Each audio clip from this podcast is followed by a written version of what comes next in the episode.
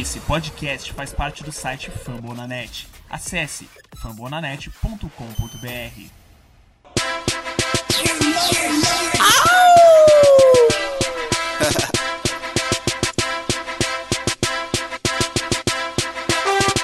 For all my Philadelphia Eagle fans, players, staff, supporters, investors, haters. got pride. We Eagles, but we got the heart of a lion. fly, Eagles, fly. Fly, Eagles, Fly! Eu sou Iago Moreira e serei o host do Greencast Brasil de número 6. Hoje iremos comentar tudo o que você precisa saber sobre o training camp do Philadelphia Eagles. Para me ajudar nessa missão, tenho hoje aqui na mesa o retorno dele, o homem do Eagles Insider BR, o Pedro Henrique. Tudo bem, Pedro? E aí, Iago, e aí, ouvintes do Greencast. Fiquei, fiquei alguns episódios fora, mas já tô de volta, já tô preparado para mandar bala nesse episódio de hoje. E para completar a nossa mesa no episódio número 6, fazendo a sua estreia no nosso podcast, teremos também a presença do nosso colaborador Eduardo Guimarães. Seja bem-vindo, Eduardo. Iago, boa noite. É, ou bom dia para você estar ouvindo, para quem está ouvindo o programa de dia, né? Estou muito feliz de, de, participar aqui pela primeira vez, né? Enfim, deu, deu certo, né? Já faz algum tempo que a gente está tá buscando essa, essa parceria aí e estou disposto a colaborar. Vamos falar que tem bastante assunto aí. Essa semana foi bem, bem cheia de notícias aí, depois de uma off-season meio, meio entediosa. Agora vamos, vamos falar de coisas boas, né? É, nós finalmente saímos da zona morta da off-season e chegamos na fase final, né, que é o training camp. E pra, antes de, coment, de comentarmos toda essa primeira semana do training camp, nós vamos aos nossos recados e às notícias da Águia. On the road to victory. Hit 'em low, hit 'em high, and watch our eagles fly on the road to victory.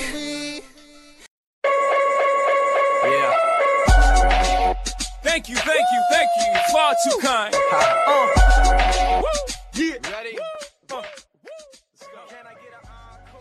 E para deixar você, torcedor, bem informado, vamos passar as notícias mais recentes do Philadelphia Eagles.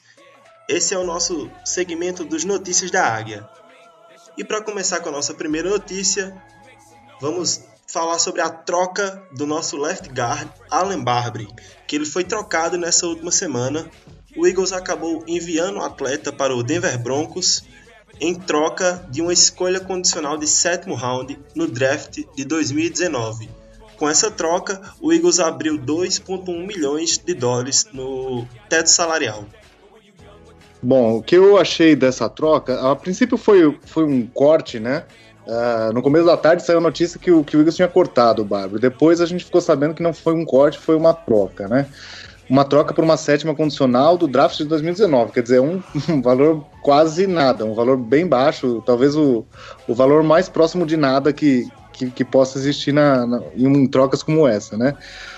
É, é, um pouco curioso, apesar da nossa profundidade aí no interior da, da linha ofensiva, é, é, um pouco curioso a gente trocar o nosso guarda titular, né? Que ainda foi bem o ano passado. Mas ele é um cara já mais experiente, e o que eu entendo com esse movimento, na verdade, é que é, o Eagles tem um, um, plano claro, assim, de, de, de, médio e longo prazo, né? E que, é, que são os anos do, do, os anos do, uh, do auge da carreira do Carson Wentz. Então a gente está construindo um time em torno do, do, do Carson Wentz. E para esse plano, o seu Malo é o, é o titular. Né? Então ele vai ser ou, possivelmente o center titular desse, desse novo time do Eagles, ou até mesmo guarde. E a presença do Barbie aqui, a gente tinha, tinha especulação de, de, da troca do, do Kelsey ou do. Ou, é, na verdade, se falava muito da, da, do corte ou da, de uma troca do Kelsey, né, o center. Uh, isso não aconteceu e a presença do Kelsey e do Barbie tirava o espaço do seu Malo. E, e esse. E na verdade, o cara precisava ver campo hoje. O seu Malo precisava ver campo em 2017. Ele não podia ficar no banco mais uma vez. Então o Eagles abriu esse espaço, né? Abriu esse espaço. Então é mais, é, eu, eu penso que é muito menos pelo cap, é, pelo espaço de, de cap e é muito mais realmente para para dar realmente para dar realmente desenvolvimento e campo, experiência para pro seu malo, que é o, o plano da linha ofensiva do futuro, né? Eu, eu acho isso concordo muito com o que o Eduardo falou, né? A gente perde um pouquinho de depth ali na, na nossa offensive line, mas não é tão preocupante assim. Mas uma coisa que transparece é que o Eagles realmente deve estar muito confiante, não só no seu malo, como também no Vaitai. Porque se vocês lembrarem na, da temporada passada, o Barbary ele também foi utilizado como backup, né, como reserva nas posições de tackle por conta da estrutura corporal dele e da experiência também. Ou seja, eu acho que o Eagles está confiante tanto no seu malo quanto no Big V, né, no Vaitai. Passando para a nossa próxima notícia, né, semana passada também, no dia 26 de julho, foi anunciado finalmente o corte do defensive end Marcus Smith. Para quem não lembra, o Marcus Smith foi uma escolha de primeiro round no draft de 2014 e com esse corte o Eagles salvou um milhão e meio de dólares no teto salarial. Na minha opinião, o, o na minha opinião, na verdade não, é, já está claro que o Marcus Smith foi um bust, foi uma, um erro que o Howie Roseman disse que foi ele que escolheu, foi ele que escolheu o Smith mas eu duvido muito, eu acho que foi o Chip Kelly. Então, mas mesmo assim, eu, eu gostava dele como um defensive end na defesa 4-3, eu achava que ele ia dar certo com o Jim Schwartz, mas ele nunca conseguiu ter uma produtividade, ele, ele nunca foi um, um pass rush, que é aquele defensive end que vai atrás do quarterback, e ele nunca foi bem, na verdade. Ano passado ele jogou muito pouco e acabou que o Eagles quis queria mais daquela posição.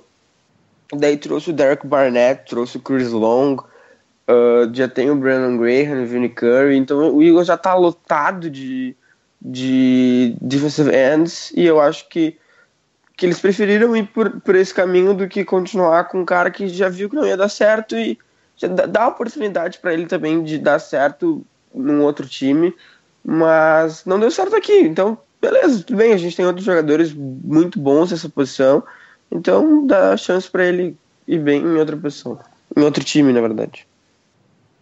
É, e complementando, ele não foi, é, não foi bem nunca, né? Mas é, no ano passado, até pela troca do, do sistema de 3-4 para 4-3, foi melhor ano dele, vai, o menos, menos ruim, na verdade. Se ele fosse possivelmente um reforço de, de sétima rodada, a gente estaria satisfeito, né? Mas realmente, primeira rodada é um bust do tamanho do mundo, né?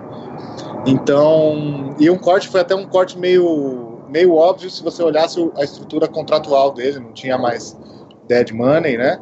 Então era o, o Eagle salvava uma grana sem, sem, sem pagar nada em contrapartida. Então foi uma, uma, um movimento correto.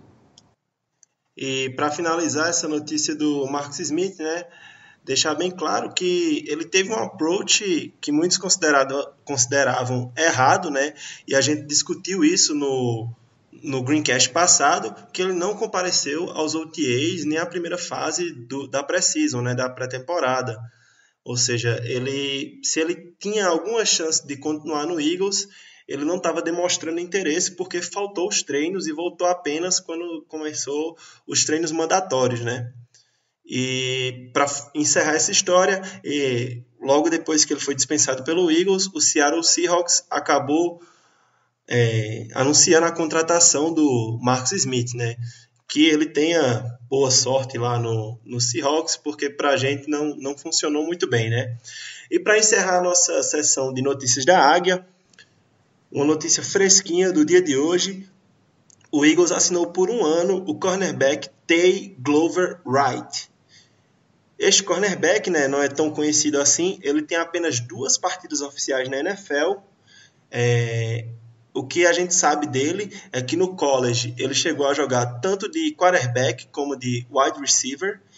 E na pré- na pré-temporada de 2014 ele conseguiu anotar uma interceptação jogando pelo Green Bay Packers. É um jogador um pouco desconhecido, então a gente não, não sabe o que esperar dele.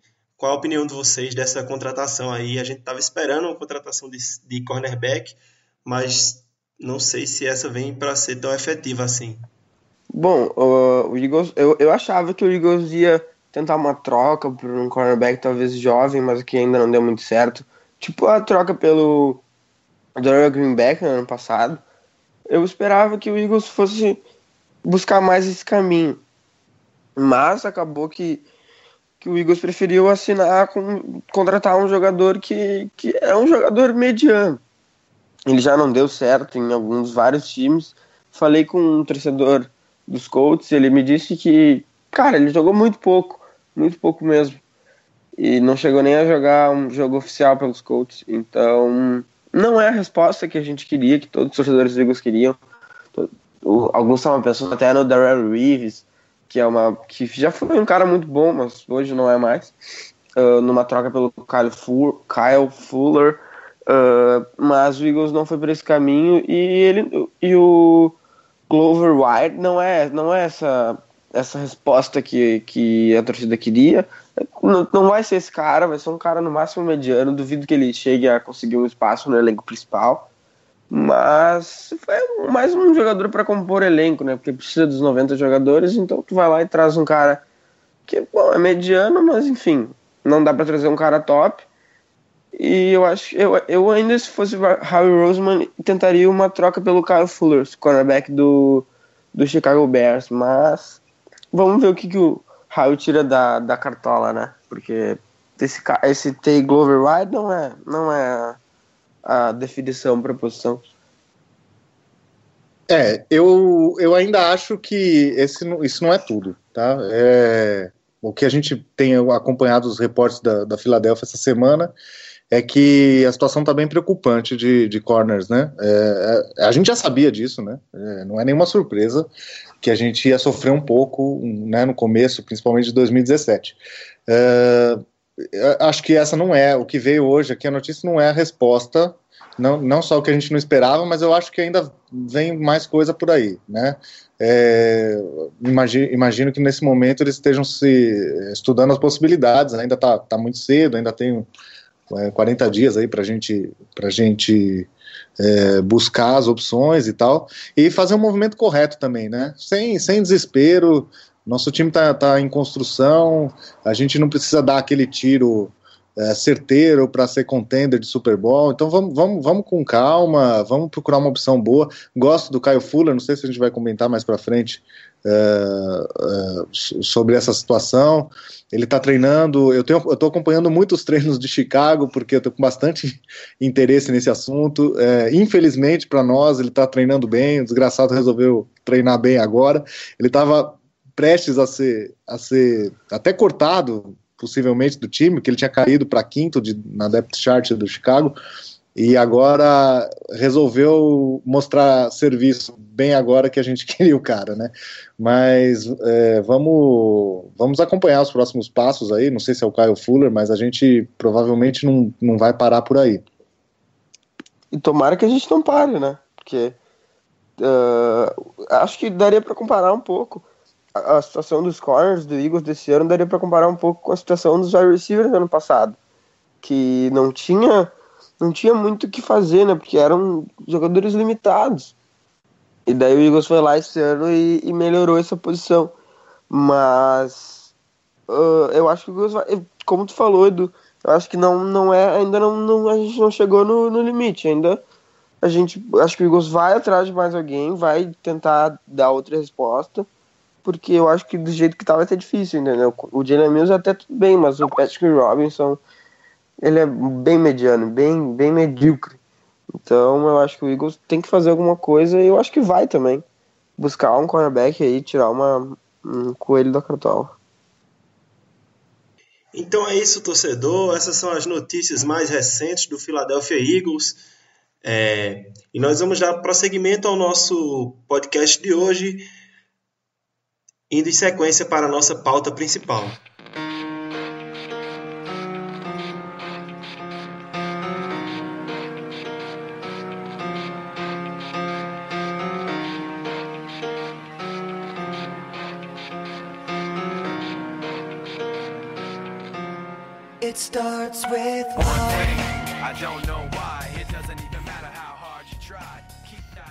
Nossa pauta principal de hoje, vamos falar sobre essa primeira semana de Training Camp, que começou na segunda-feira da semana passada, no dia 24 de julho, e deu pontapé na fase final de preparação para a temporada regular. No nosso bloco principal de hoje, iremos discutir todos os destaques dessa primeira semana de treino. E não poderia ser diferente, né? É o- a grande estrela do nosso time. Vamos começar destacando o nosso quarterback, Carson Wentz, que desde o, dos treinos dos OTAs, do Mandatory Camp e agora no começo do Training Camp, vinha treinando bem, mas não, não vinha se destacando tanto assim. Mas nos dois últimos dias, nos dois últimos treinos da semana passada, o treino de sábado e o treino aberto de domingo no Lincoln Financial Field, que contou com 23 mil torcedores, o cara se destacou demais. Tá lançando a bola de uma forma perfeita. Para vocês terem noção, no treino de sábado, ele foi perfeito nos drills de defesa contra ataque e acertou 15 passes de 15 tentativas. E já no domingo foi o dia do menino Wentz soltar o braço. Tem muitos vídeos aí no, no Twitter do Greencast, se você quiser ver lá, é só ir, arroba GreencastBR. Ele completou vários passes longos e teve como os principais alvos nesse domingo o Nelson Aguilar e o Torrey Smith. É, foram passes longos em drills um contra um, de recebedor contra cornerback, e tiveram passes longos também nos drills de 11 contra 11 de defesa contra ataque. O que é que vocês acharam da atuação do Wentz durante essa semana de training camp? Como ele vem evoluindo? Vocês acham que é o caminho certo para o nosso quarterback? Bom, eu acho que, que o, Eagles, o, o Wentz vem, vem no caminho certo. Ele teve um bom ano de, de novato, mas não foi um, um ano muito top, mas foi um ano bom. E ele vem melhorando, todo treino ele vem melhorando, todo treino. E o Wentz agora ele tem as armas, ele tem um ataque, ele tem as armas que ele precisa, ele tem um ataque dinâmico, tem o, o Blount, tem o Pumphrey, tem o Jeffrey, tem o Torrey Smith. Então tem, tem várias peças diferentes que, que no que ele precisar ele pode usar. Tem o Ertz também. É, no passe curto tem alguém, no passe longo tem alguém. Então ele agora ele tá com bastante ajuda, então ele pode mostrar quem ele realmente é. Ele tem uma linha ofensiva boa também. Isso vai, vai mostrar ao longo da temporada e vai mostrar agora que, que ele vai melhorar, porque ele tem um ataque bom, ele tem uma defesa boa também, então o, o Wentz naturalmente vai melhorar e agora ele tá sendo o, o líder que o time precisa. Então é bom pro time, o time, o time quer isso, né, que ele melhore. E naturalmente ele vai melhorar, tenho certeza disso. E que ele é um, ele é um baita quarterback. E agora com as armas que ele tem, ele vai mostrar isso pra todo mundo. E nessa questão que você falou do líder, é importante anotar e falar a questão da ética de trabalho que o Carson Wentz tem demonstrado desde o seu ano de calor e continua demonstrando nesse ano. No primeiro treino da semana, o treino estava marcado para 8 e meia da manhã. Ele foi o primeiro a entrar em campo 20 minutos antes de começar o treino, esperando seus companheiros para poder fazer aquela reunião antes do treino e começar o treino. O Wentz, ele, eh, nos jogos, no- na, na- época de jogos, ano passado, ele chegava às 5h45 no CT do Eagles. E, se eu não me engano, os jogadores tinham que chegar só às 7, 7 e meia, 8, assim. E ele chegava muito cedo, porque ele queria ver, assi- assistir os jogos dos adversários para ver no que ele pode melhorar, o que ele precisa fazer. O cara tem uma ética de trabalho sensacional mesmo. É, ele é um baita projeto, né? É uma. A gente tem muita razão de acreditar que ele pode ser realmente um franchise quarterback, um, um cara capaz de levar a gente a esse projeto até o Super Bowl, né? porque ele tem todas as ferramentas e ele tem a inteligência de, de, de, de futebol, né? Então ele sabe, ele, ele sabe ele já tem nato a, a questão de, de, de, leitura, que isso é uma coisa muito difícil, né? Pra, principalmente por, um calor. Ele teve alguns problemas, muito por falta de, de, de peças e pelo fato dele ser calor mesmo, né? É, existe sempre essa curva de aprendizado, né? E o pessoal fala muito da, da questão do, uh, de uma teoria, né? Que, que se tem aí, que é bem comum se, se comentar, são os 20 jogos, os 20 primeiros jogos de um quarterback, né? Que, que com 20 jogos, todos os adversários, os coordenadores defensivos têm, têm os tapes necessários para matar tudo uh, todas as potencialidades e fraquezas daquele cara. E aí, é, normalmente, é quando o quarterback começa a, a, a, ter um declínio, né? Então, por isso que é até comum no segundo ano uh, um quarterback ter uma queda. É, mas isso não é uma regra, isso é uma teoria e eu nem, nem concordo muito com ela, porque você vê alguns quarterbacks, por exemplo, Russell Wilson, é, o próprio Mariota, que evoluíram no segundo ano e não decaíram. Eu penso, isso, mas isso está realmente mais na base da, do, até da minha torcida mesmo, né? Que essa curva de aprendizado do Wentz já tem acontecido durante a temporada passada, né? Quando é, o Eagles realmente sofreu com a falta de peças. E, e, e, o, time se, e o time se cercou, né? é, reforçou a profundidade da linha ofensiva, é, melhorou a sua condição de terceiras curtas e, e, e, desempenho na red zone que era ruim por conta de falta de peças mesmo, então melhorou essa questão com o Blount e, e mais alvos, né? É, faz muita diferença você ter um wide receiver número um, né? Aquele cara que, que, que salva uma, um passe que às vezes não foi tão bom, principalmente para um quarterback jovem, né? Então, eu lembro, comentei no. Não sei se foi no, no, no outro podcast ou, no grupo. É, eu lembro do. O Des Bryant não fez uma temporada boa. Que ele fez uma recepção para touchdown que o passe foi ruim, né? Então, se você vê assim, o Dak fez um passe ruim e aquilo foi um passe para touchdown. Faz muita diferença quando o cara consegue consertar uma jogada e fazer uma recepção espetacular, né? Faz diferença para o quarterback, né? Isso aumenta a, a, confiança nele, né? Então, o Eagles se cercou dessas, dessas melhores condições e falando especificamente do treino, foi muito animador, né? Principalmente o treino de sábado.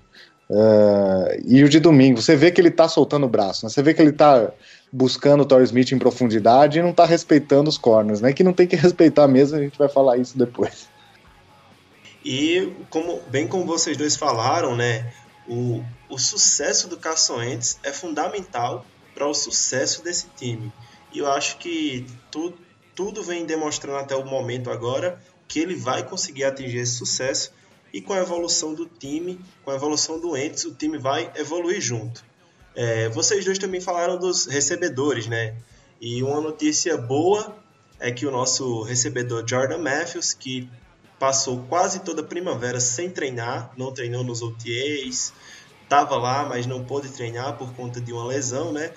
Voltou a treinar no domingo, né? No final de semana. E aparenta estar saudável, né? Especulava-se até que ele poderia estar sendo vendido por aí para tentar conseguir uma troca com outros times, mas Jordan Matthews está de volta e eu encaro isso como uma notícia muito boa porque já temos um grupo de recebedores com muito mais qualidade que o ano passado e o Jordan Matthews só vem a trazer mais qualidade para esse corpo de recebedores.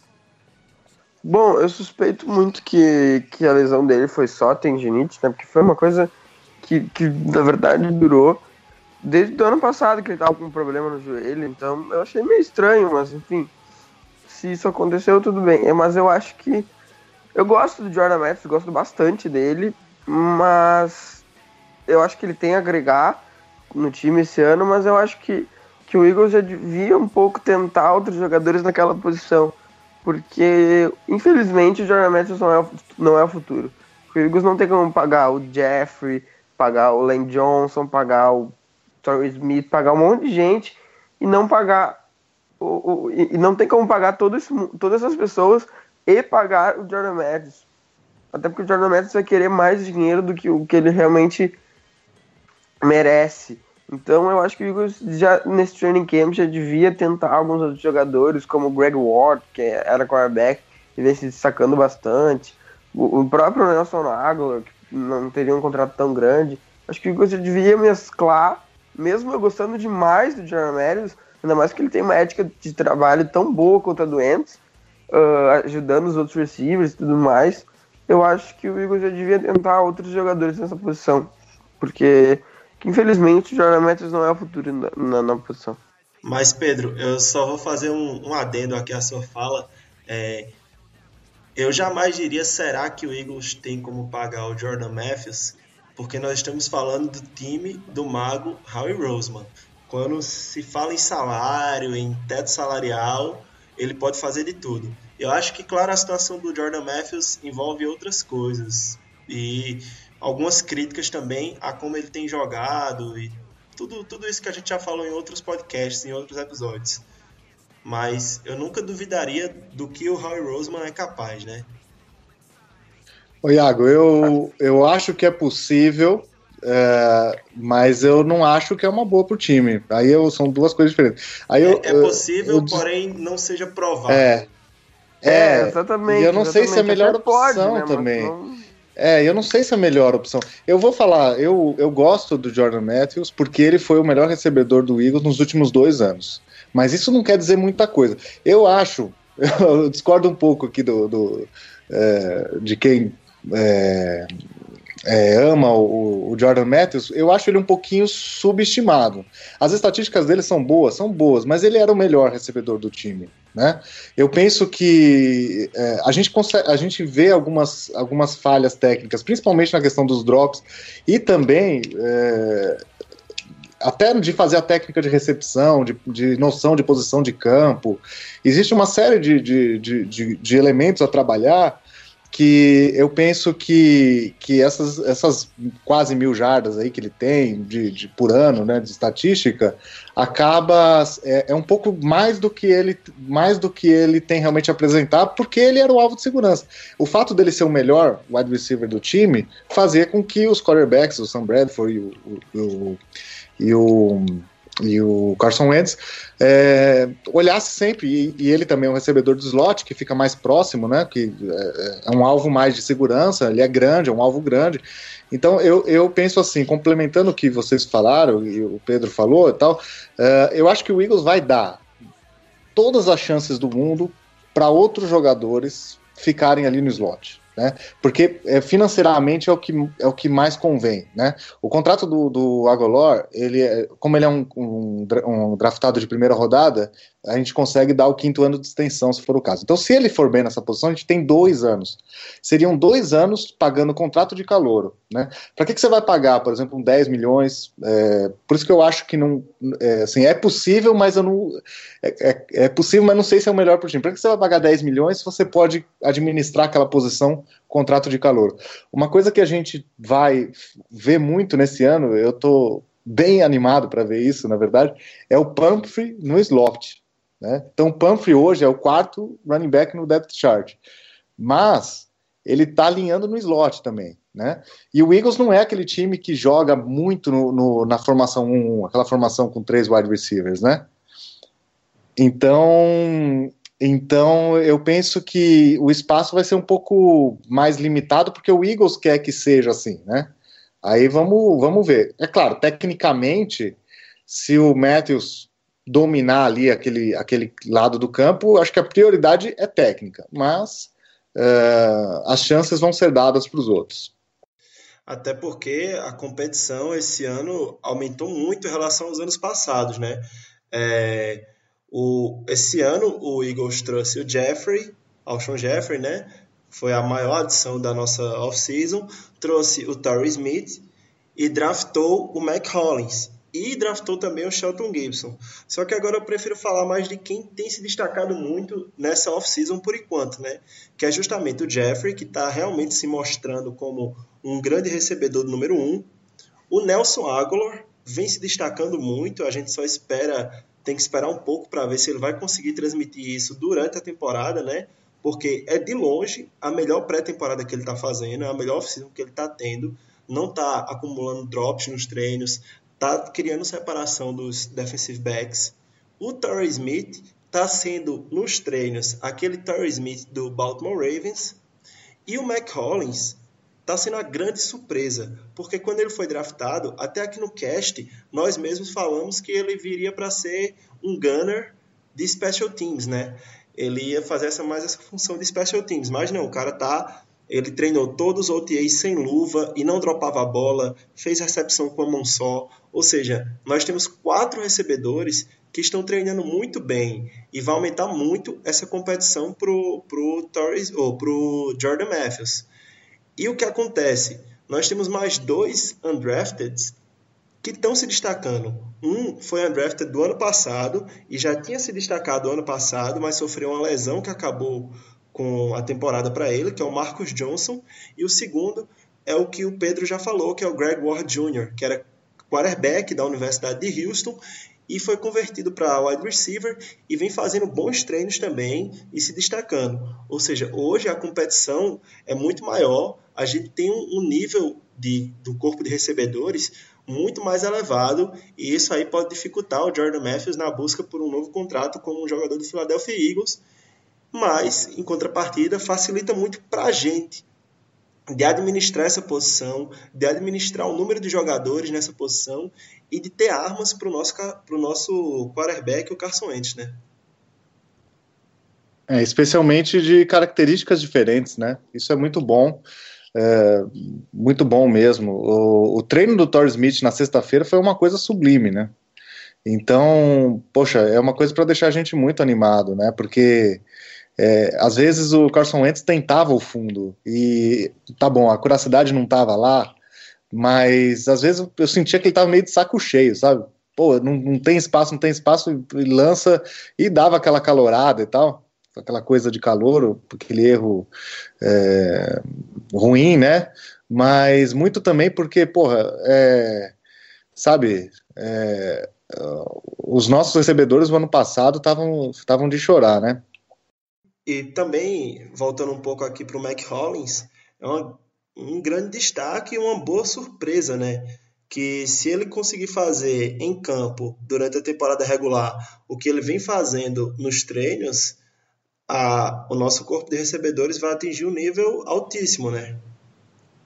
Sem dúvida, e eu fiquei bem chateado no, no draft de verdade, porque a primeira coisa que se falou é que ele era um, um espetacular special teamers. Eu falei, pô, uma quarta rodada, você investir uma quarta rodada num jogador de times especiais é, é, é uma coisa para deixar bem chateado mesmo. E, e aí tem essa surpresa, né?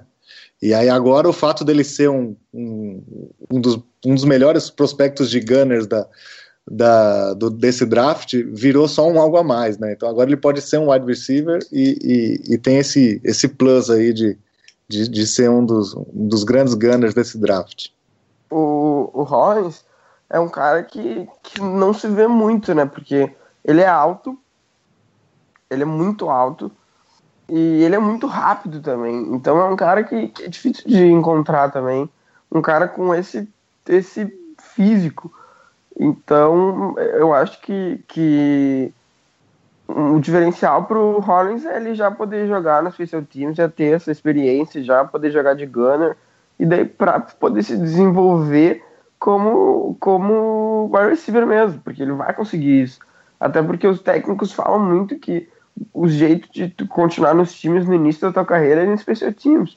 E o Hollins já tem essa, essa experiência, então ele vai poder se desenvolver como receiver mais facilmente por já ser um baita de um gunner. Um dos melhores, um dos melhores prospectos de gunner dos últimos anos, assim. O cara é top como no Special Teams. Então, se a gente tivesse que fazer uma previsão aqui da equipe do Greencast de wide receivers para nossa temporada regular, o que é que vocês acham? Geralmente os times vão com cinco wide receivers. É, ao meu ver, esses cinco wide receivers seriam Alshon Jeffrey, Torrey Smith, Jordan Matthews, Nelson Aguilar e Mac Hollins. Vocês acham que existe a possibilidade do Eagles vir com seis wide receivers e aí essa sexta vaga está sendo bem disputada ali pelo Marcus Johnson e pelo Greg Ward Jr. E eu gostaria muito também que tivesse sendo disputada pelo Shelton Gibson, mas como a gente já falou, ele não vem treinando bem, ele vem treinando muito mal, sofrendo com muitos problemas de drops.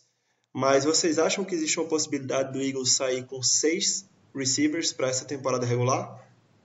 Eu acho que sim, eu acho que a possibilidade é real, porque o Eagles acaba tendo muitos talentos para desenvolver nessa posição de receiver que, que é, talvez vai ser difícil para o time se desfazer de tantos caras que podem, que, que são reservas, nos podem ajudar o time no, no próprio Special Teams, no, em qualquer uh, nível do jogo. Eu, eu, na minha opinião, iria de Alshon Jeffrey, Torrey Smith, Jordan Matthews, Nelson Aguilar, Mac Hollins, e daí a última ficaria entre Marcus Johnson e Greg Ward Jr., mas eu iria de Greg Ward Jr., porque eu acho que ele pode ser o futuro do time no, no slot.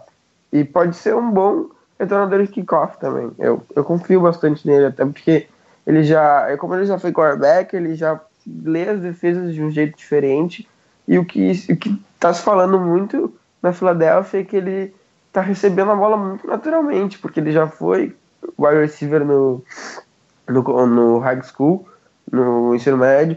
Então ele acaba já já tem esse corpo, já tem as mãos de um receiver, então acho que ele pode ser o futuro do time na posição. É, a minha.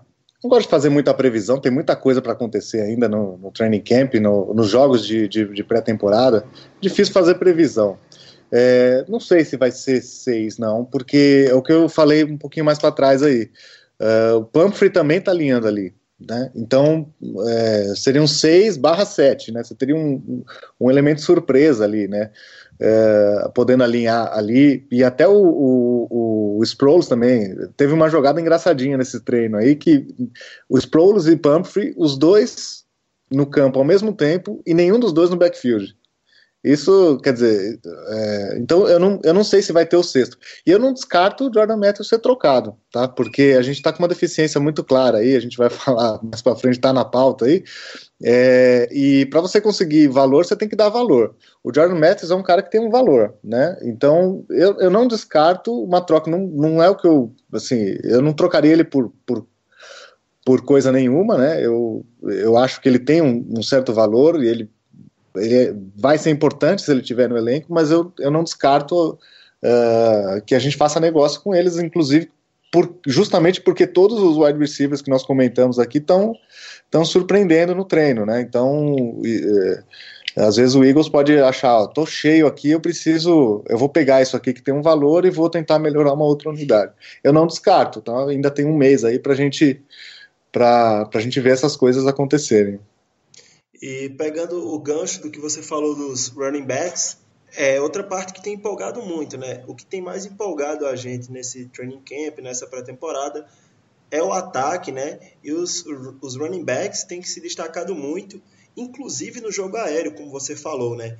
Daniel, Daniel Pumphrey, ele tem é, treinado majoritariamente no slot é, e tem surgido jogadas interessantes com isso.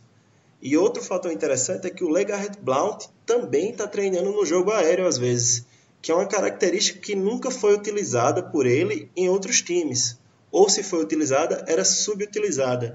E ele vem se mostrando um cara com mãos confiantes. Não vem realizando drops, vem treinando bem nessa posição. Que eu acho que mesclar isso com o nosso bom corpo de wide receivers vai dar uma versatilidade muito grande para o nosso playbook e uma versatilidade maior ainda para o nosso quarterback em termos de, de alvos, né? É, não tem como não ficar animado com a evolução do ataque, né? É, a gente falou bastante de wide receivers, como a gente mudou da água suja para o vinho, né? E, e na, na posição de running back a gente não piorou, né?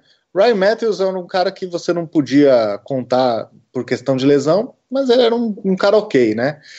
É, mas a gente não, não tinha aquele jogo terrestre confiável, né? Não sei se vai ter ainda. O, o Blount tem um pouco de desconfiança dele, de verdade. Assim. Eu, não, eu não acho que ele é um, um puta jogador. O cara tem 31 anos, teve o melhor ano da carreira dele no ano passado. Mas ele veio na, na, na, na posição certa, porque a gente não, é, a gente basicamente é, era um time muito fraco em, em, terceiras curtas. Eu comentei lá no, no, no podcast do, do 10 Jardas, a gente. Uh, aquelas quartas tentativas que o Doug Peterson tentou contra o Giants, é, aqu aquela agressividade do treinador, a mentalidade agressiva dele não é, não estava errada, mas o problema é que a gente não tinha peça, né? E o e o Legarrette Blount é essa peça, né? É essa peça para terceira curta, essa peça para para entrar na, na, na end zone quando você está ali na boca do gol. Então, uh, não tem como não ficar animado com tudo que está acontecendo, né? Evolução do quarterback, é, que a gente, potencial franchise quarterback, e, e, essas peças novas, tudo, tudo que a gente está vendo aqui, é difícil não é difícil não empolgar. E eu sou, você sabe que eu sou até o, um cara meio realista, meio pé no chão, mas realmente não tem como dizer que o ataque não melhorou substancialmente. Para quem não sabe do que o Eduardo falou sobre o podcast do 10 Jardas, para vocês que conhecem o podcast do 10 Jardas, eles fazem um, é, vários episódios sobre as divisões. E no episódio sobre a NFC East, o Eduardo foi lá como representante do Greencast para falar sobre o Eagles e sobre a NFC East. Ou seja, você que ainda não escutou, vai lá no site do 10 Jardas ou procura o, o, o 10 Jardas no seu agregador de podcast e vai escutar o um episódio sobre a NFC East, que tem a participação do Eduardo lá, falando sobre o Eagles e sobre a NFC East. É, voltando um pouco no assunto do, do Blount, ele traz uma, uma dimensão nova para ataque, né? Como ele falou. E o, o, daí você tem aquele um pouco da diversidade que tu não tinha no passado. Que tu tinha o Meros, mas não podia confiar nele, como tu falou. Então agora tu tem o cara para descidas curtas, o cara mais pro passe, que é os pros, o, o, o cara que pode alinhar mais com o receiver, que é o, o Pumphrey, o cara que pode fazer um pouco de tudo, que é o, o, o Small, o cara que pode bloquear também, que é o, tanto o Blount quanto os Rose fazem esse papel de bloquear bem. E no ataque tu tem o cara que consegue as bolas profundas, as bolas curtas, as bolas mais que, o quarterback lança pior, que é o que é o Jeffrey. Então, cara, tem uma diversidade muito grande nesse ataque. Então, é, é muito difícil o ataque não evoluir. É muito difícil. E, e a chance de evoluir bastante é grande. Porque o Eagles tá, tá com um ataque que tem várias, várias diversidades. Então é o, o ataque esse ano tu pode variar mais nas chamadas e, e tu pode fazer chamadas muito diferentes das que tu fez ano passado. Pode alinhar com dois running backs, com Pumphrey, com os pros, botar eles para jogar de receiver, mexer pode fazer um monte de coisa que tu não podia fazer no passado. Então, a evolução vai, vai ser difícil de não ter uma evolução. É justamente aquela versatilidade que eu estava falando, né? Mas em contrapartida, enquanto essa evolução e essa versatilidade já esperada do nosso ataque, na nossa defesa, mais precisamente na secundária e mais precisamente na posição de cornerback, a deficiência continua e pode ser que ela tenha até aumentado, mesmo com o draft focado nos, nos dois primeiros rounds em cornerbacks, né? Visto que no, no, segundo e no terceiro round em cornerbacks, né? Visto que o Sidney Jones não vai poder jogar de início e que o Russell Douglas é, ainda precisa de um tempo para se desenvolver, né? É a posição que tem mais preocupado o time durante esse training camp, é a posição de cornerbacks até o próprio coordenador defensivo já falou disso, que é uma posição que eles não têm tanta certeza assim do que vai ser feito. E eu queria um pouco da ótica de vocês. O que é que vocês esperam? Vocês já comentaram que provavelmente o Eagles ainda traga mais um jogador, ainda faça um movimento para tentar reforçar essa posição. Como é que vocês enxergam a nossa unidade de cornerbacks e o que é que vocês esperam deles nessa temporada, né? É, eu acho que, que esse ano vai ser difícil, sabe? Porque talvez a gente pode comparar, como eu já falei, com o ano passado, mas o problema é que, que o Eagles tem receivers bons agora. Então isso meio que expõe os cornerbacks bastante. E é o que os cornerbacks vão, vão ver durante a temporada, né? Então, o Jalen Mills talvez é um cara que pode crescer, porque, porque tem a mentalidade ideal para o jogo, mas ali é um pouco. Tem o Sidney Jones, que ainda não pode jogar, tem o Russell Douglas, mas, cara, é difícil, sabe? Vai ser difícil, muito difícil. Porque não, não tem o, o, o cara número um, que pode, vai ser o Sidney Jones no futuro, mas não tem aquele cara. Então vai ser muito complicado esse ano. E eu, como já falei, iria atrás do Kyle Fuller, mas mesmo assim ele vai demor ainda demoraria um tempo para se adaptar e vai ser muito complicado essa esse ano como cornerbacks do Eagles. O que pode ajudar é, é os defensive ends, os defensive tackles, o pass rush e bem atrás do quarterback, os safeties uh, jogarem bem, uh, não exporem tanto, não expor tanto a os cornerbacks, os cornerbacks, então isso pode ajudar um pouco. Eu acho que, que o Jim Schwartz vai tirar bastante disso. Ele sabe que os cornerbacks eles são limitados, então ele vai, ele vai tirar um pouco disso com, com pass rush, com safeties, mas mesmo assim vai ser complicado. No caso, a gente teria que confiar mais em outras fases da nossa defesa, como o front seven e até os próprios safeties mesmo, para tirar um pouco do peso dos cornerbacks, né? Já que a gente tem uma unidade não tão talentosa assim. Exatamente. É, não tão talentosa, você foi bem bonzinho, viu, Iago? Porque, é, quando o, o Eagles é, fez a, as, as trocas, né? Uh, a troca pelo Team Jernigan, Team Jernigan e o e, tro, e, e cortar o Barring para pegar o Chris Long, né? E depois a adição do, do Derek Barnett, é, eu pensei, legal, a nossa secundária só não pode ser a pior coisa que eu já vi na minha vida. E eu tô com medo que isso, que isso aconteça. E olha que a gente, e olha que a gente já teve muitas experiências ruins, né? Uh, na verdade, a gente endereçou, mas não dá para ficar, não dá para ficar chateado com o que está acontecendo. A gente, a gente priorizou, foram, foram prioridades. Não dá para você virar contender de um ano para o outro. A gente, o nosso quarterback acabou de chegar, né? Nós estamos indo então a gente partes, priorizou. né? Exatamente. Então, então calma. Possivelmente, assim, o Razul precisa ser um jogador de NFL ainda. Ele está mostrando no treino que, que ainda não está que ainda não está pronto. Uh, o Mills tem potencial, um calor de nos, sétimo. nos treinos, né? O Razul ele teve altos e baixos. Já teve treinos que ele conseguiu marcar o Jeffrey muito bem e teve alguns É. treinos que ele expôs muitas fraquezas. Ou seja, é um jogador que tem potencial e tem que ser moldado e só botando Uhum. o pé na água para poder aprender a nadar, né? É, e isso eu acho, exatamente, você falou, você tocou num ponto importante. Eu prefiro, por exemplo, a não ser que, que, ele, que, ele, que ele vá passar muita vergonha, fala assim, ó, você tá realmente um cara que não, que não, não, não dá, é melhor você é, esperar um pouco.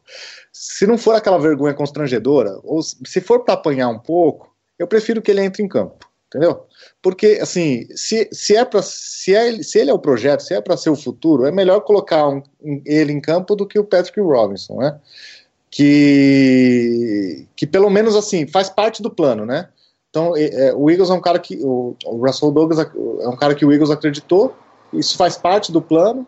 Sidney Jones vai chegar aí. Eu não contaria com o Sidney Jones em 2017. Eu acho que ele vai jogar só garbage time, porque ele não vai estar no, no nível, no ritmo de jogo dos demais e tal.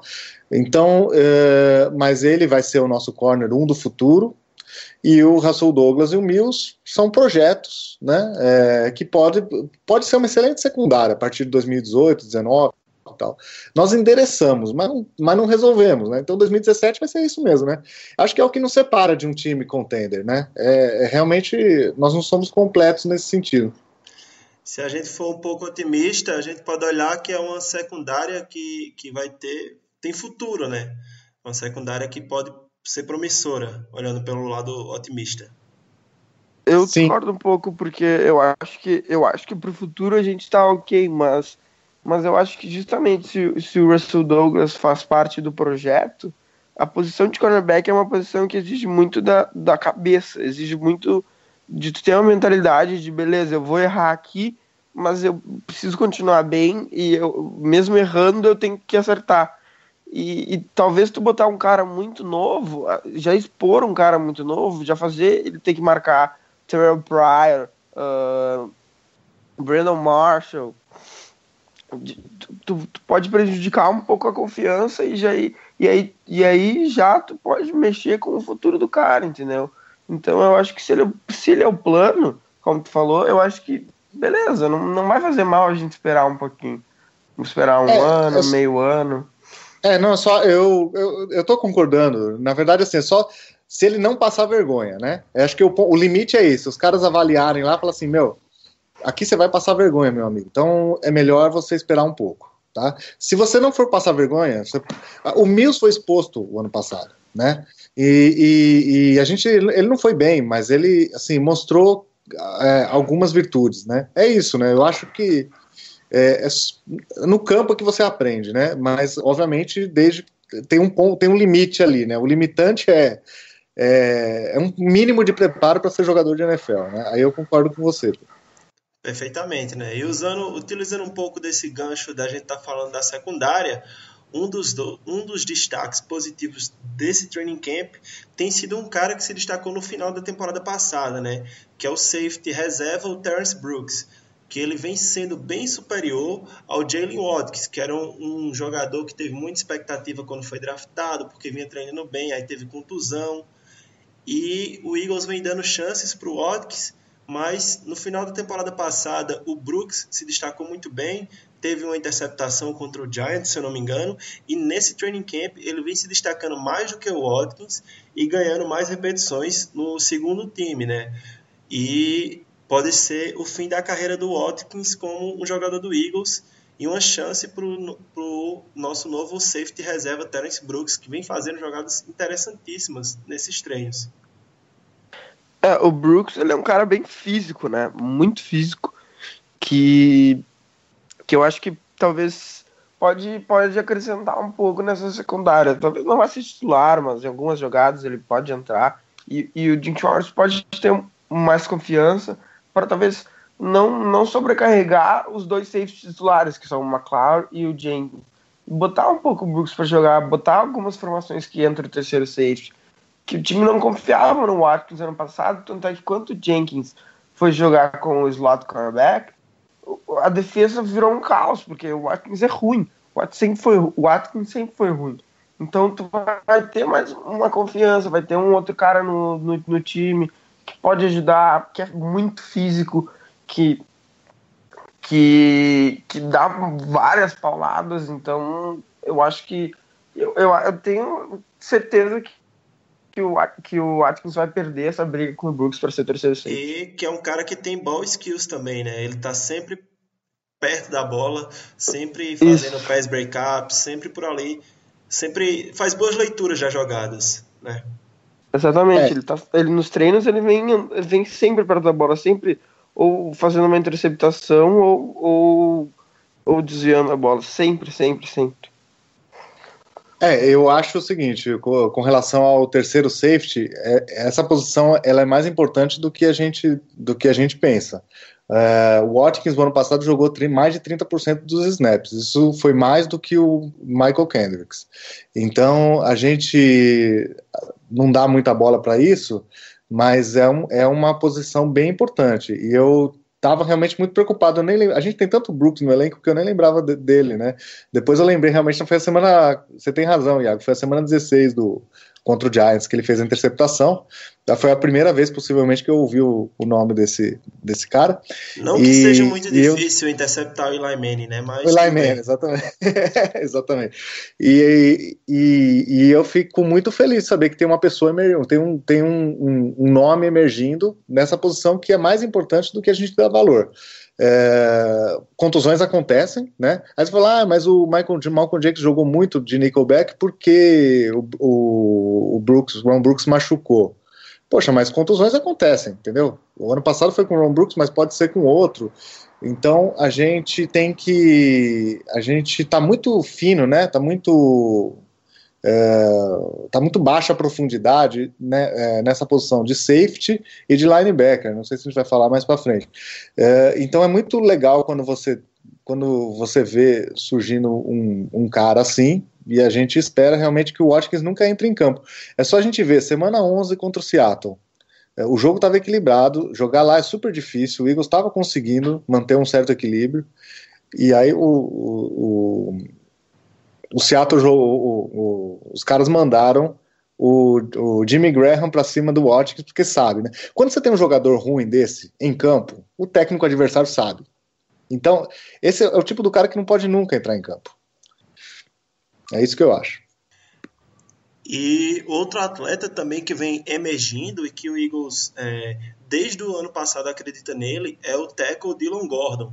Para quem não sabe, ele estava nos 53, no elenco dos 53 ano passado. Muita gente questionou isso, mas é porque o Eagles acredita muito nele, né? E nesse training camp ele tem se destacado muito como left tackle reserva e ele tem muitas semelhanças com o nosso left tackle, o Jason Peters, né? E ele está aprendendo muito com o Peters. A principal semelhança é que tanto Peters como Gordon, eles foram undrafted e eles eram tight ends, que foram convertidos para tackle. É, o Jason Peters tem, tem exercido uma função de tutela, de, de tutor, né, para o Dylan Gordon, que vem aprendendo muito na sombra dele, e isso pode ser muito bom para ele, né? E no outro lado da nossa OL tem o Vaitai, que também está se destacando muito, e no treino de domingo conseguiu um bloqueio no Brandon Graham. Ou seja, se você pegar aí de todas as linhas ofensivas que a gente enfrentou em 2016, pouquíssimos tackles conseguiram bloquear o Brandon Graham, né? E o Vaitai, que é um segundo anista, vem conseguindo. Ou seja, nossa, nossa offensive line está evoluindo, mesmo que com nomes que não sejam tão expressivos. A gente fica feliz em saber que caras como Dylan Gordon vem aprendendo na tutela do, do Jason Peters e o Vaitai vem evoluindo e se mostrando cada vez mais seguro né, no jogo. Cara, eu acho que a melhor coisa do mundo deve ser aprender com o Jason Peters, porque ele ele já ainda mais se era um Tyrant no college, porque ele já passou pelo que tu tá, pelo que tu tá passando. E ele hoje é um, um dos melhores tackles da liga, futuro Hall, Fame, Hall da Fama, entendeu?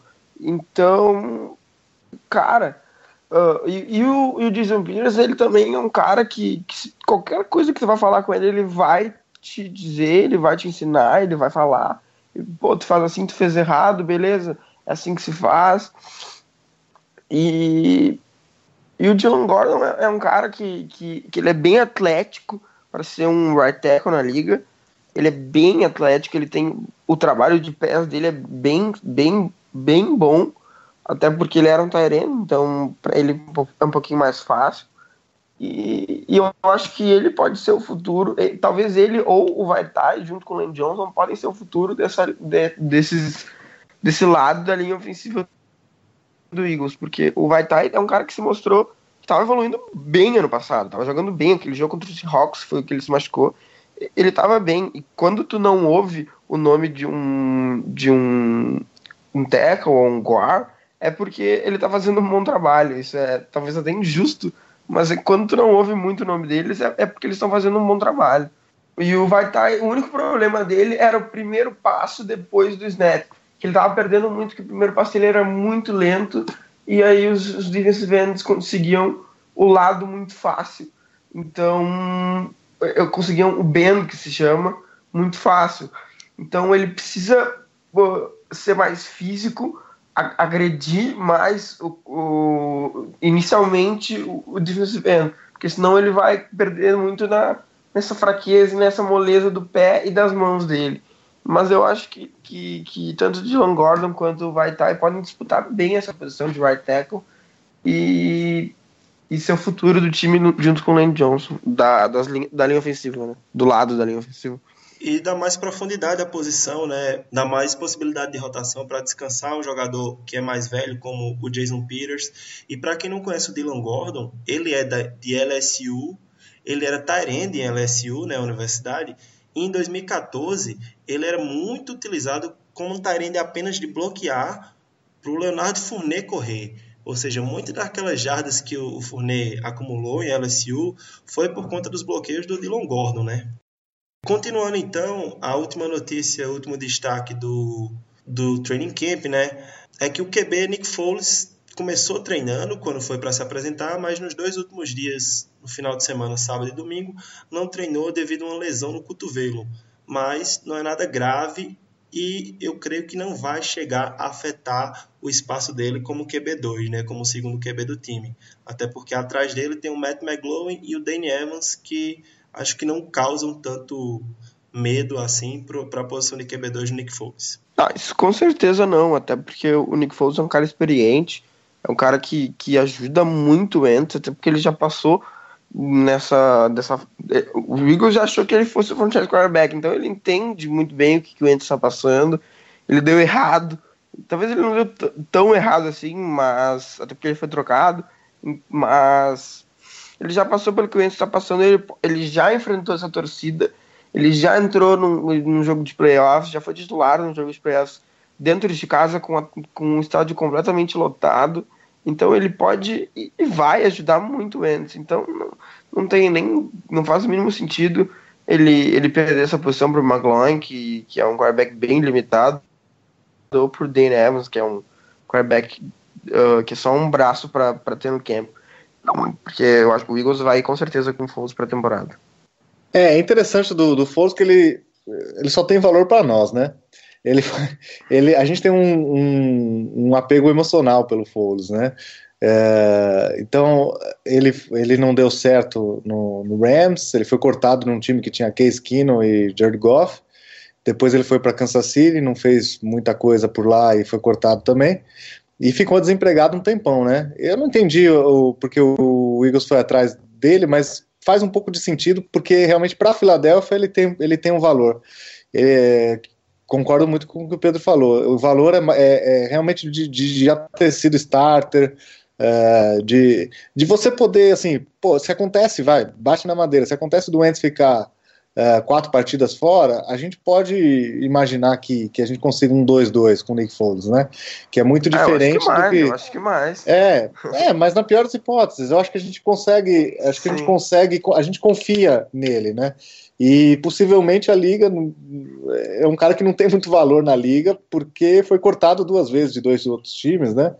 É, e aquele, aquele 27-2 já ficou para trás, ninguém mais, ninguém mais lembra dele, né? Talvez ele se sinta até mais confortável no Eagles, né? Possa ser uma é, situação mais confortável para ele. Uhum. Mas mesmo assim eu não entendi o negócio, porque a gente. Mas isso é um outro assunto, né? Porque a gente mandou embora o nosso quarterback reserva e pagou um um baita de um dead money para contratar um outro, mas enfim, isso, isso era assunto lá da. da o terceiro, né? Que é o McLaurin, que é. acho que não vai ficar. É, então, aí, aí também. Mas, mas eu, isso não saiu, mas eu acho que o, que o salário do Chase Daniel foi, foi diminuído para cortar, porque quem queria sair, na verdade, era o Chase Daniel, não era o Eagles que queria demitir ele.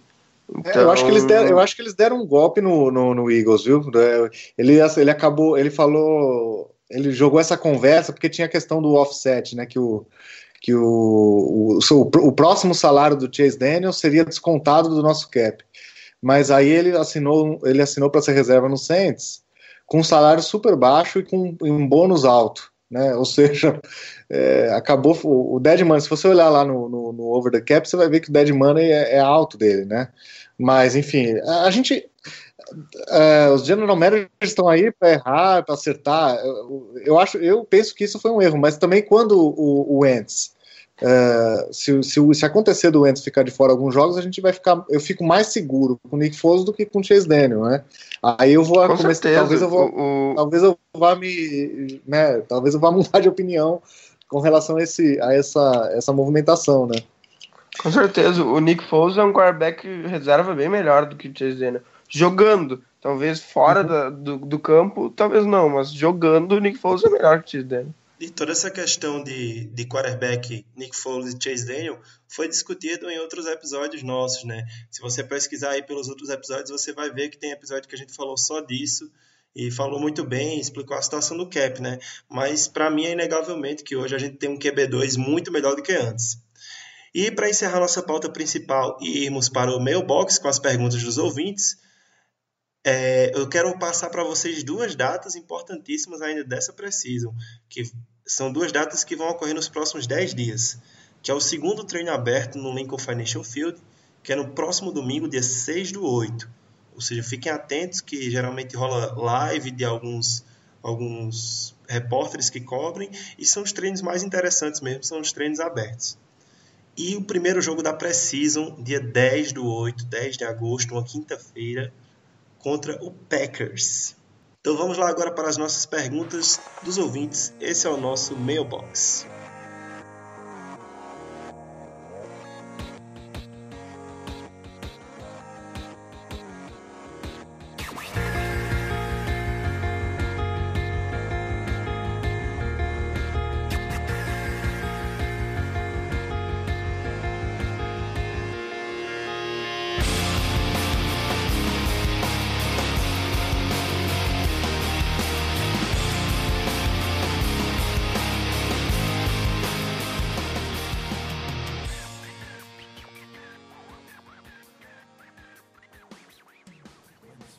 Está começando agora o bloco final do nosso podcast número 6. Esse é o bloco preferido dos torcedores, porque aqui no nosso mailbox nós respondemos as perguntas enviadas por você, torcedor do Philadelphia Eagles.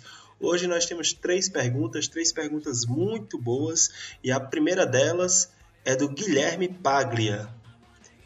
Ele pergunta: O que vocês esperam e gostariam de ver na unidade de cornerbacks para o começo da temporada?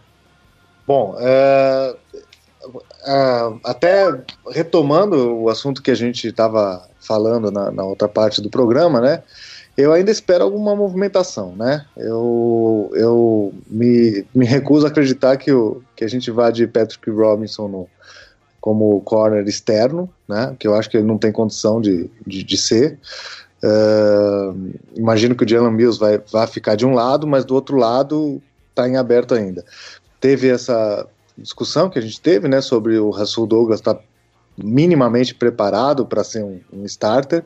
É, a princípio não, né, pelo que a gente viu nessa semana, mas muita coisa pode acontecer também.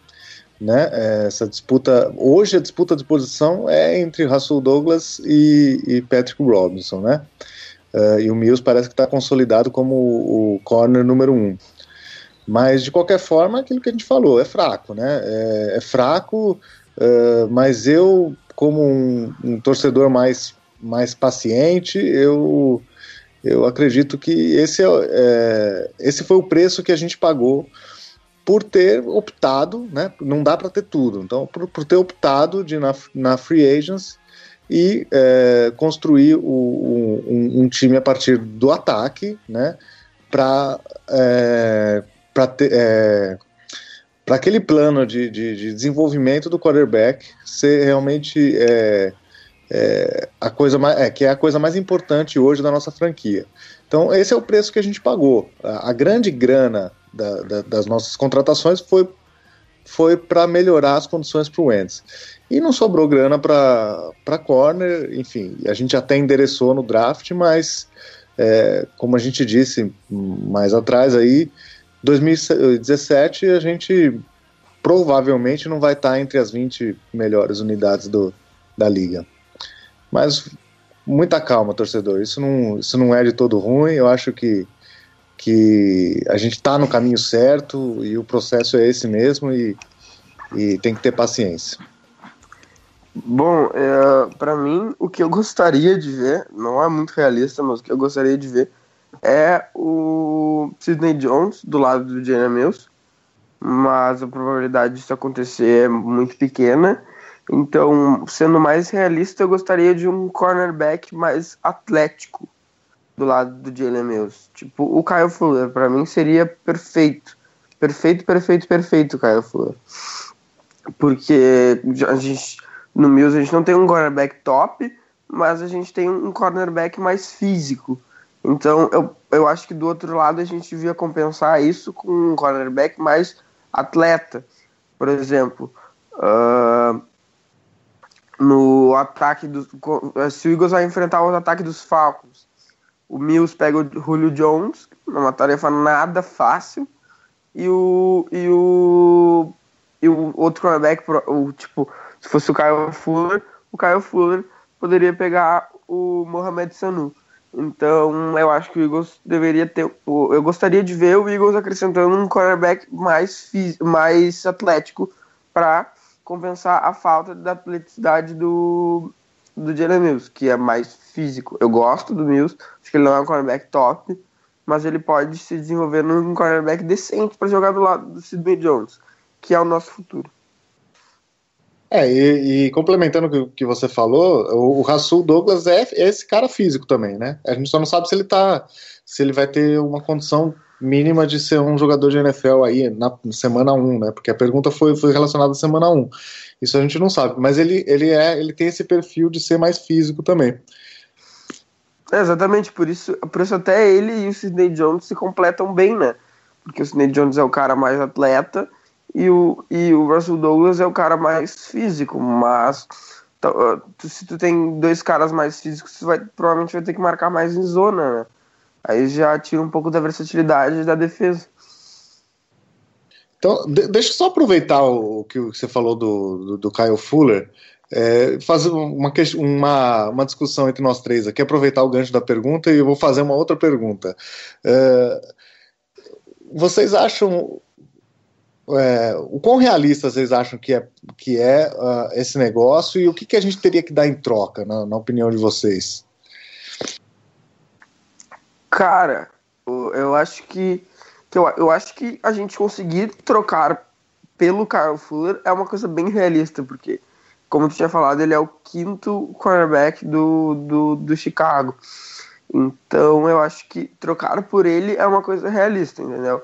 Mas em questão de, de, de valores, eu acho que, que assim, a gente tem o Michael Kendricks como moeda de troca, certo?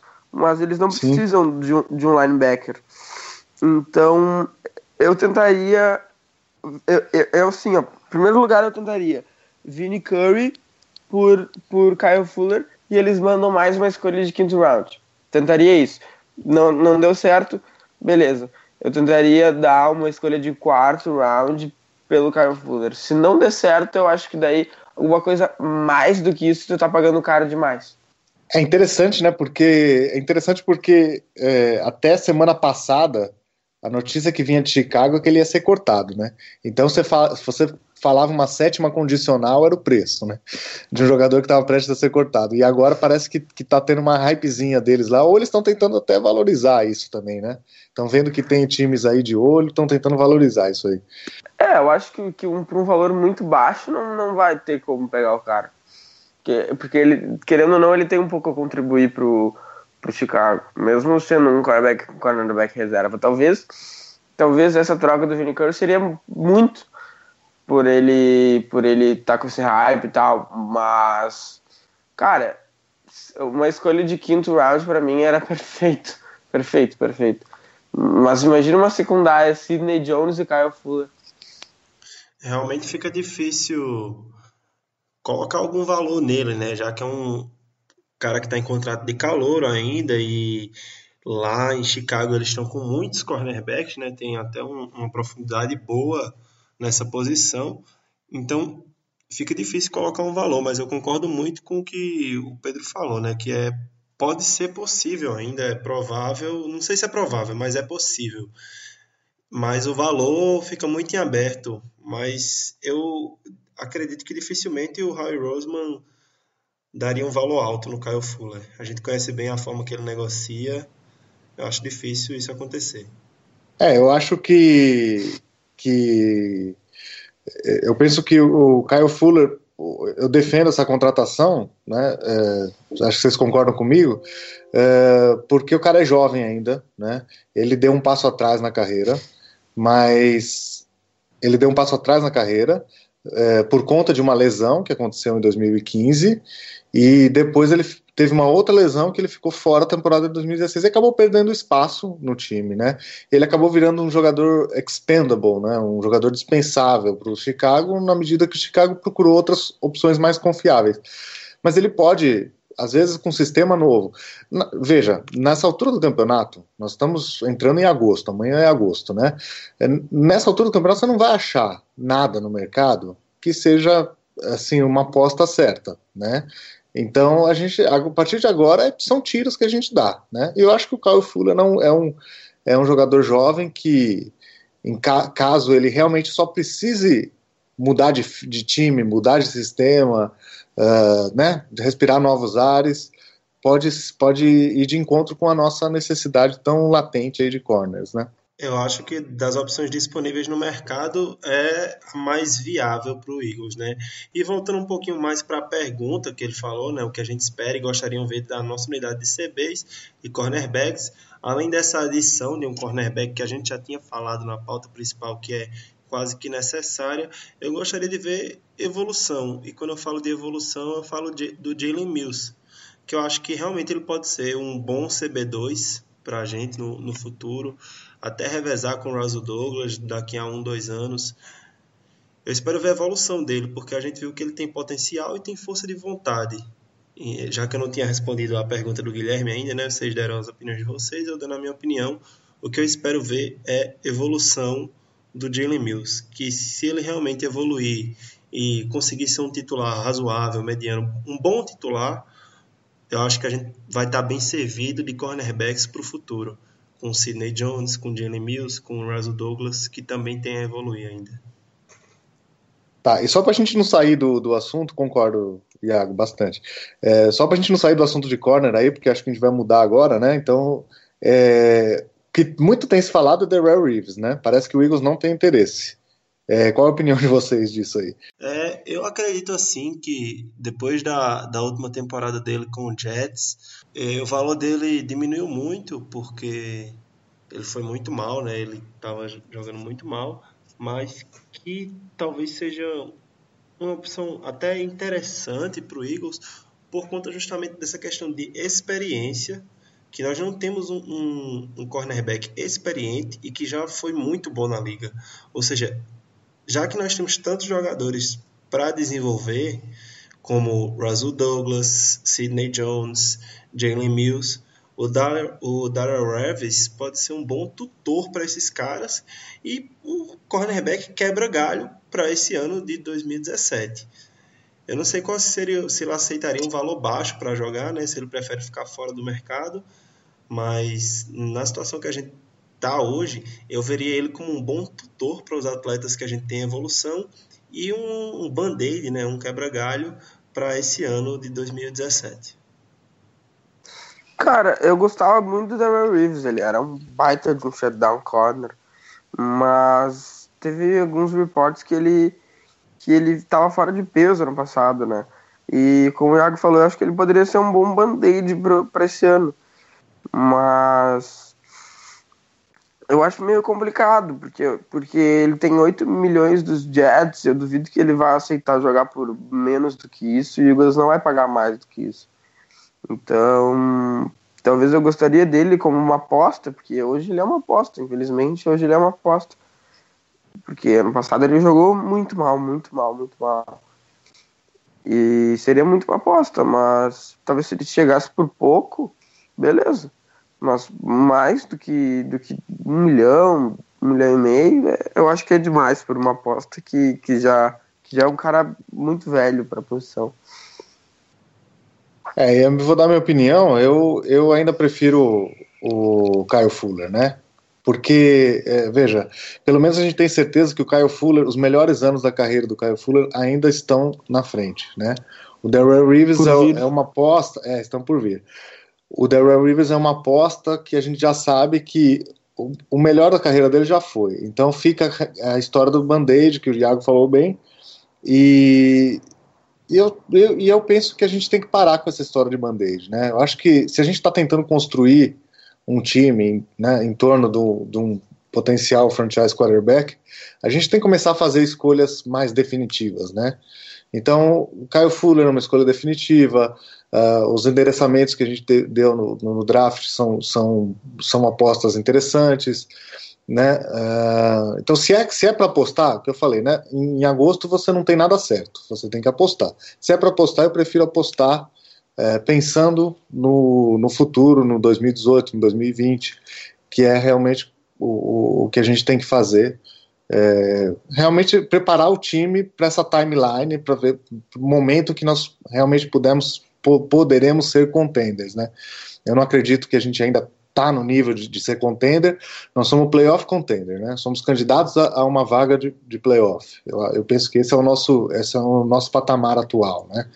Uh, e, mas quando o Carson Wentz chegar num estágio de evolução, é, se, né, se tornar realmente o que a gente espera que ele se torne, né, é, o time tem que estar tá mais alinhado com isso, né? Então é, eu, eu prefiro apostar no Kyle Fuller, que é um jogador mais jovem. E até hoje todas essas soluções de band-aid que o, que o Eagles tentou não se mostraram efetivas, né? Foram apostas, band-aids que não se mostraram efetivas. Tem sido tiros que saíram pela culatra, né, do Philadelphia Eagles. E seguindo para a segunda pergunta, para nosso programa não ficar tão longo assim, né? É uma pergunta muito boa do Marcos Vinícius, que ele pergunta: o quanto vocês acham que o Wentz irá evoluir nessa temporada?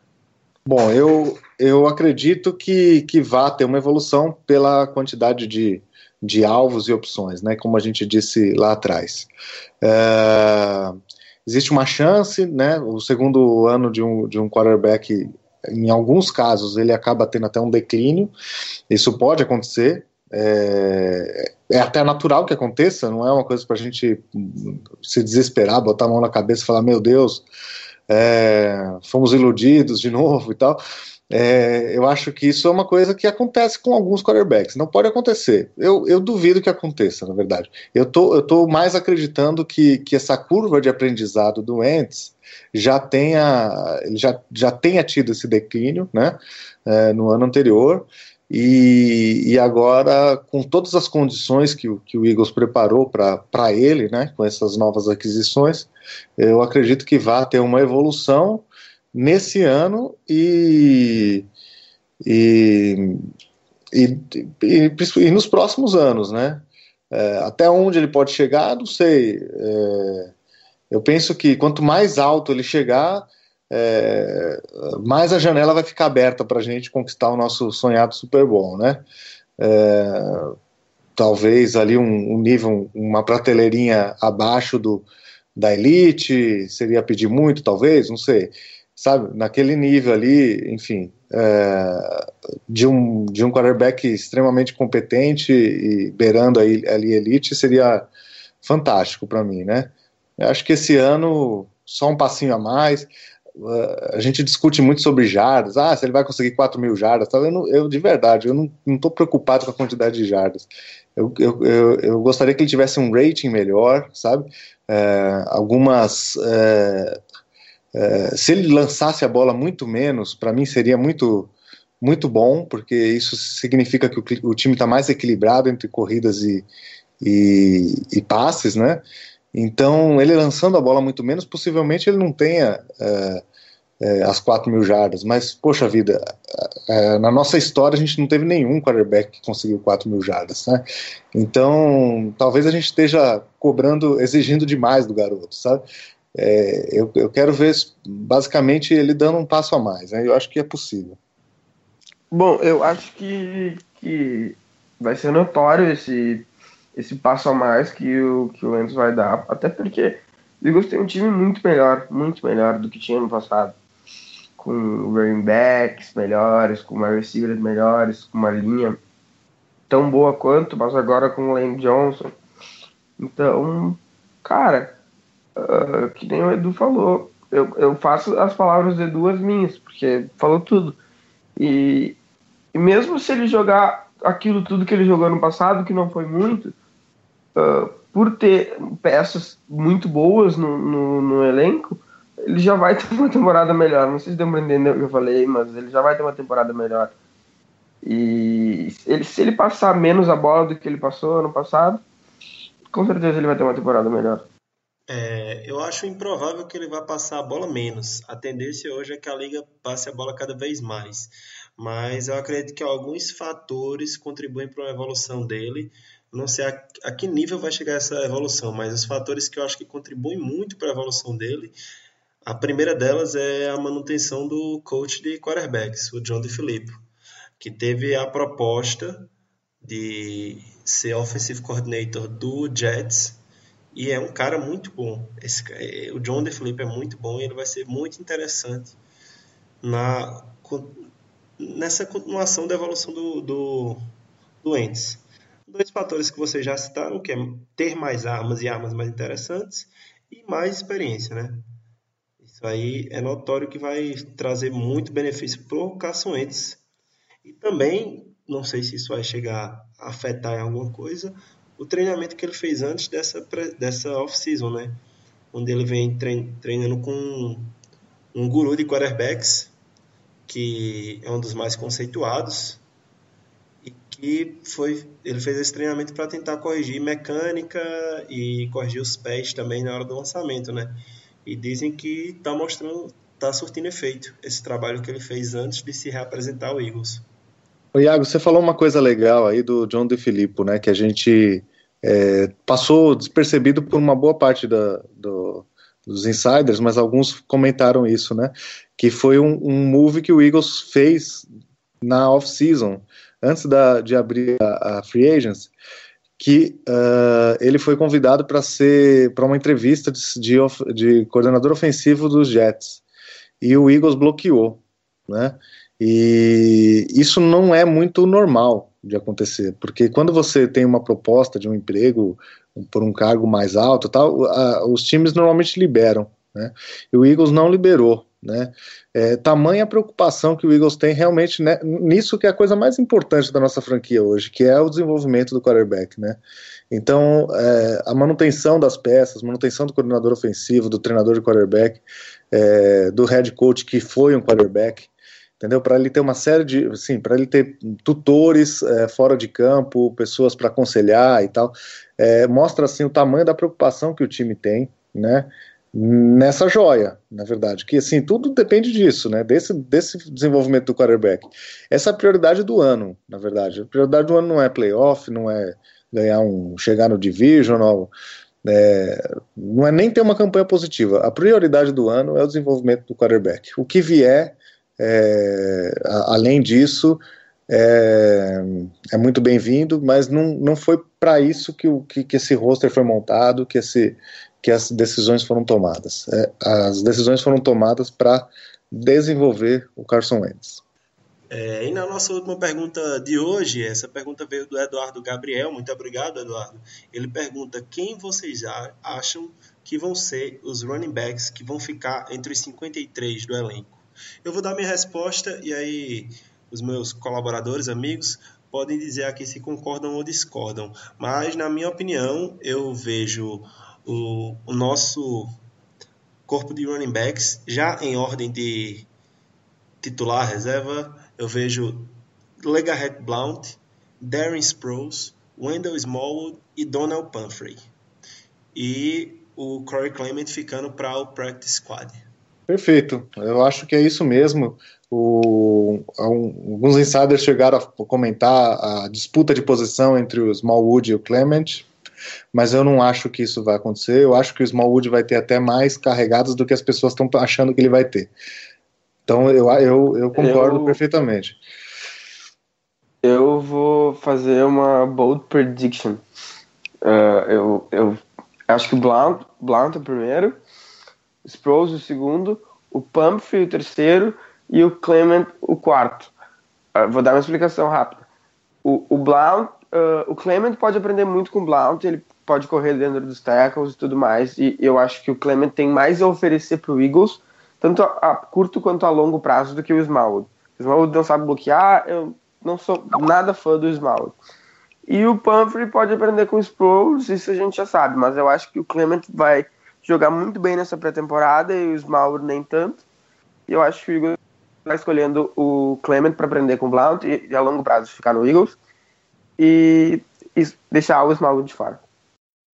É, acho que a gente vai terminar o nosso programa com polêmica, hein? É, vou pedir para todo mundo que está escutando o podcast hoje deixar nos comentários aí da nossa página no Fama da Net quem é que vocês preferem ver no, no elenco final do Eagles, se vocês preferem o Corey Clement ou o Wendell Smallwood. Rolou uma pequena discordância aqui, não sei se essa palavra existe, se eu estou errado, perdão. É, mas eu queria muito agradecer a participação de vocês dois nesse sexto episódio do Greencast, né? Muito obrigado mais uma vez, Pedro. Para quem não conhece o Pedro, ele é o responsável pelo Twitter do Eagles Insider BR. E deixa sua mensagem aí para a galera, Pedro. Bom, Iago, muito obrigado por, por, apresentar aí, muito obrigado por me deixar participar de mais um programa. muito obrigado a todos que ouviram. Eu tô lá sempre no Twitter, no Eagles Insider BR, qualquer opinião que vocês queiram de mim, ou qualquer coisa que vocês queiram perguntar dos jogadores e tal, podem me mandar lá. Uh, e bom, foi um baita programa, muito obrigado de novo. Obrigado, Edu, por participar com a gente. Tem uma cadeira cativa aí com a gente. E, e é isso. É, para quem não conhece o Eduardo, não conhecia o Eduardo Guimarães ainda, né? Ele é o nosso mestre Oda do grupo do Philadelphia Eagles, um cara muito sensato que tem opiniões muito boas e a gente está tentando trazer ele no nosso podcast já tem um tempo já. Então, muito obrigado, Eduardo. Espero que você volte e deixe aí sua mensagem para toda a torcida do Philadelphia Eagles que está nos escutando. Bom, Iago, primeiramente eu agradeço o convite, não só pro, para o Greencast, né? Você já me convidou até para outros podcasts, até eu acabei caindo lá de paraquedas no 10 Jardas por uma indicação sua, né? E agradeço, acho que, que, é, que é legal esse, esse, esse Philadelphia Eagles é a coisa que eu, da parte desportiva, é a coisa que mais me, me atrai, eu amo essa águia, e estou aqui junto com vocês, é, procurando aprender cada vez mais esse esporte fascinante, complexo, e estou por aí, continua me chamando, né? É, eu tenho um problema aqui que eu tenho filho, filho pequeno, uma série de, de atribuições de trabalho e tal, mas é, sempre que, que possível eu quero estar com vocês porque é gostoso falar sobre futebol americano e principalmente Philadelphia Eagles. Obrigado e obrigado a todo mundo que ouviu aí. E é isso aí, galera. Queria mais uma vez agradecer a todos vocês. Lembrar de seguir a nossa página no Twitter, GreencastBR. A gente estava meio ausente durante essa off-season, mas assim como o futebol americano morreu um pouco, a gente morreu um pouquinho, mas estamos voltando com tudo agora. É, você que não segue a gente, segue a gente lá, GreencastBR. Siga o Twitter, o Twitter dos nossos colaboradores, EaglesInsiderBR e EaglesNewsBR do Yuri Amauri. É, e mais uma vez queria agradecer vocês. É, quero lembrar que quem puder dar cinco estrelas de avaliação no iTunes Podcast ou em qualquer outro agregador de, de podcast que você utilize para escutar o nosso cast. É, repassa para os seus amigos que torcem para os Eagles, repassa para os seus amigos que não torcem para os Eagles também. Comenta aí na nossa página do Fambonanet e ajuda a gente a continuar divulgando esse podcast que está crescendo cada vez mais muito obrigado aos meus convidados, muito obrigado a você que escutou a gente por mais de uma hora aí. E até a próxima. Fly, Eagles, Fly.